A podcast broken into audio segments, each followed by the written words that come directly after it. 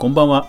YouTuber のかぐわです。リスナーの皆さん今日も一日お疲れ様でした。はい今日はビッグニュースが飛び込んできましたね、えー、久しぶりに YouTube 関連の話題をお届けします。かぐわ飯。この番組は YouTuber であるかぐわが YouTube や音声メディア周りの話題やニュース動画制作の裏話をゆるりとお話しするラジオ番組です。全19アプリで好評配信中。ぜひお好みのアプリで登録フォロークリップいいねよろしくお願いします。さあ今日はですねすごいニュースが飛び込んできましたね、えー、吉本興業と UM が資本業務提携と。いやー来ましたねこれね、えー、ちょっとニュース見てみましょうか、えー、オリコンニュースというサイトから見てみますね、えー、吉本興業と UM は28日資本業務提携を締結するとともに吉本興業に所属するタレントの YouTube チャンネルを UM と共同していくことを発表したということですね。ですから、えー、まあ、UM がですね、その YouTuber の、えー、管理する YouTube 運営をするというノウハウを、まあ、共有していくということが書かれていますが、まあ確かにこれどっちもウィンウィンだと思うんですよね。えー、とまず、えー、と私が感じたのは、えー、そもそも UM、えー、去年2019年ぐらいから、まあ、大物 YouTuber が、えー、対象を次々と発表していました。そして、えー、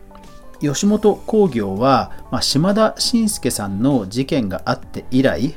えー、やはりですね、え大物をどう育成するかというところを、え伸びあぐんでたように私は思います。まあ、その頃に確か上場もね、え廃止したような気がしますので、え、そこでお互いのまあ思惑が一致したというのがおそらくあるのかとは思います。ただ、えどちらもですね、えやはり時代を、え見越してという話はあると思うんですね。えこちら、IT メディアマーケティングニュースサイトより、え2020年3月11日、電通2019年日本の広告費、インターネット広告費が初の2兆円超えでテレビを逆転と。はい、そうなんですね。ですからその去年、えー、ニュース自体はもちろん今年なんですけど、去年いよいよね、その広告費が、えー、テレビを超えたと。まあとは言っても多分インターネット広告の中でも偏りはあると思うんですけども、まあ、それでもですね業界にはかなりインパクトを与えてで実際2019年まあ、カジサックさんの成功などを含め、まあ、芸能人 YouTuber の、まあ、参入元年という年でもあったんではないかなと思うわけです。とすると、もうそもそも、えー、テレビと YouTube という、まあ、垣根もなくなってきてより稼げる方に、えより強力なコンテンツを、え芸人さんというねコンテンツを投下するということを考えた時にもうデジタルもアナログもテレビもインターネットもないんじゃないかという時代は、まあ、いよいよ来てたわけですよね。でまして、えー、コロナショックもあって、えー、吉本さんはその劇場という、えー、収益源がまあ、ほぼね、断たれたと言っても過言ではありませんので、やはりデジタルへの進出というのは不可避だったと考えられます。そこで、まあ、両者の思惑が一致したわけですよね。えー、大物 YouTuber さんが対処していく、その流れを逆にまあ吉本さんと芸人さんを、引き呼び寄せられれば、それは UM にとってメリットがありますし、一方で吉本は、芸人さんのデジタルへの移行をどんどん進めたいという思いもあるでしょうからまあ、二大巨頭が手を組んだというふうに、捉えられるのはすごく自然なことかなと思います。でまあ、あと個人的にはですね、えっ、とまあ、多分その去年から大物 YouTuber さんが、えー、対処された流れの中で、ウーム側も当然いろんな施策を考えていたとは思うんですよね。でもそういった中で、うん、あの、一番大きいというかですね、本当にあの大きいところを引き込んできたなという、えー、交渉力とその決断力は、うん、やっぱりすごいなと、えー、思いました。で、実際今日の株価、ウームの株価ですね、えー、午後の1時から爆上げをしていて、えー、っと、今日の午前中は1900円台までいったものが、まあ、2000円、100円近く値を上げて、最終的にはまあ40円プラスになったんですけど、まあ、うん、軒並み市場は交換してるという感じですね。ですからまあ、あのサイバーさんがテレビ朝日と組んで、えー、アベマ TV、アベマをね、やられたりとか、まあ、どんどんこう業界の再編がね、えー、芸能、それからメディア、再編が進む一つの流れの起点になるかなというふうに感じました。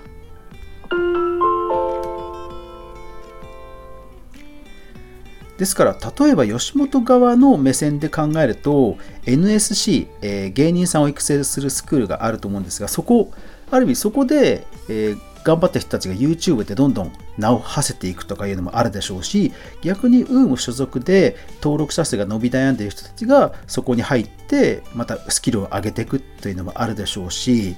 やっぱり相乗効果はあると思うんですよね。